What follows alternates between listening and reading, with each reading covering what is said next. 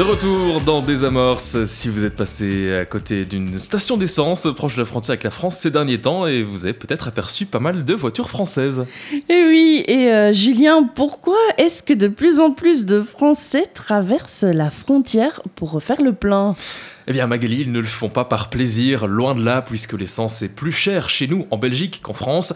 Mais le problème, c'est que si elle est moins chère chez nos voisins français, elle est aussi plus rare. Une pénurie d'essence touche la France, ou en tout cas une pénurie partielle. Une grande partie du nord du pays et de l'île de France se retrouve presque à sec, et la situation se propage progressivement au reste du pays.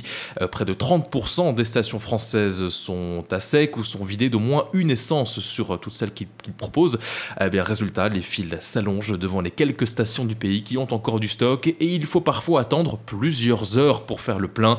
Euh, certaines stations mettent en place des quotas à 30 euros maximum par client et la police a même dû être déployée à certains endroits pour sécuriser ces files d'attente. Et comment peut-on expliquer cette pénurie?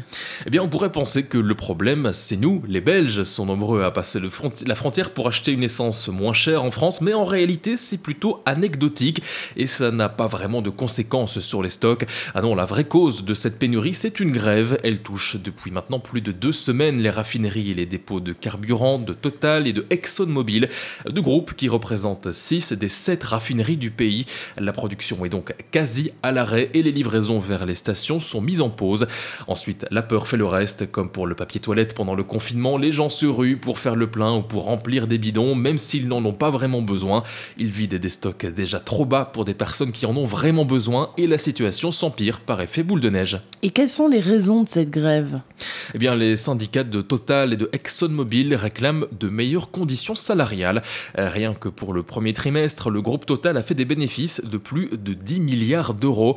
Le groupe n'est clairement pas en difficulté financière alors que les travailleurs réclament une augmentation de 10%, 7% pour l'inflation et 3% pour le partage de la richesse. Euh, mais le groupe s'oppose pour le moment à cette hausse des salaires et les négociations sont au point mort. Oui, donc la grève risque de durer. Eh bien, ça dépend. C'est toujours compliqué de prédire l'avenir, alors je vais plutôt parler en hypothèse. La première hypothèse, c'est celle d'une fin de grève, ce qui semble peu probable si les syndicats n'obtiennent pas au moins un geste de la part de Total ou de ExxonMobil. La deuxième hypothèse, c'est celle d'une suspension de la grève, au moins le temps des négociations. C'est d'ailleurs ce que demandait Total dans un premier temps avant de faire machine arrière. Ils ont accepté de discuter avec les syndicats sans condition mais les négociations ont tourné très rapidement. La troisième hypothèse, c'est donc celle dans laquelle on est pour le moment, c'est effectivement celle d'une grève qui part au finish où chacun reste campé sur ses positions et ça risque donc de durer et de ne pas plaire au gouvernement. Le pays commence doucement à tomber à court de carburant et la France pourrait se retrouver paralysée.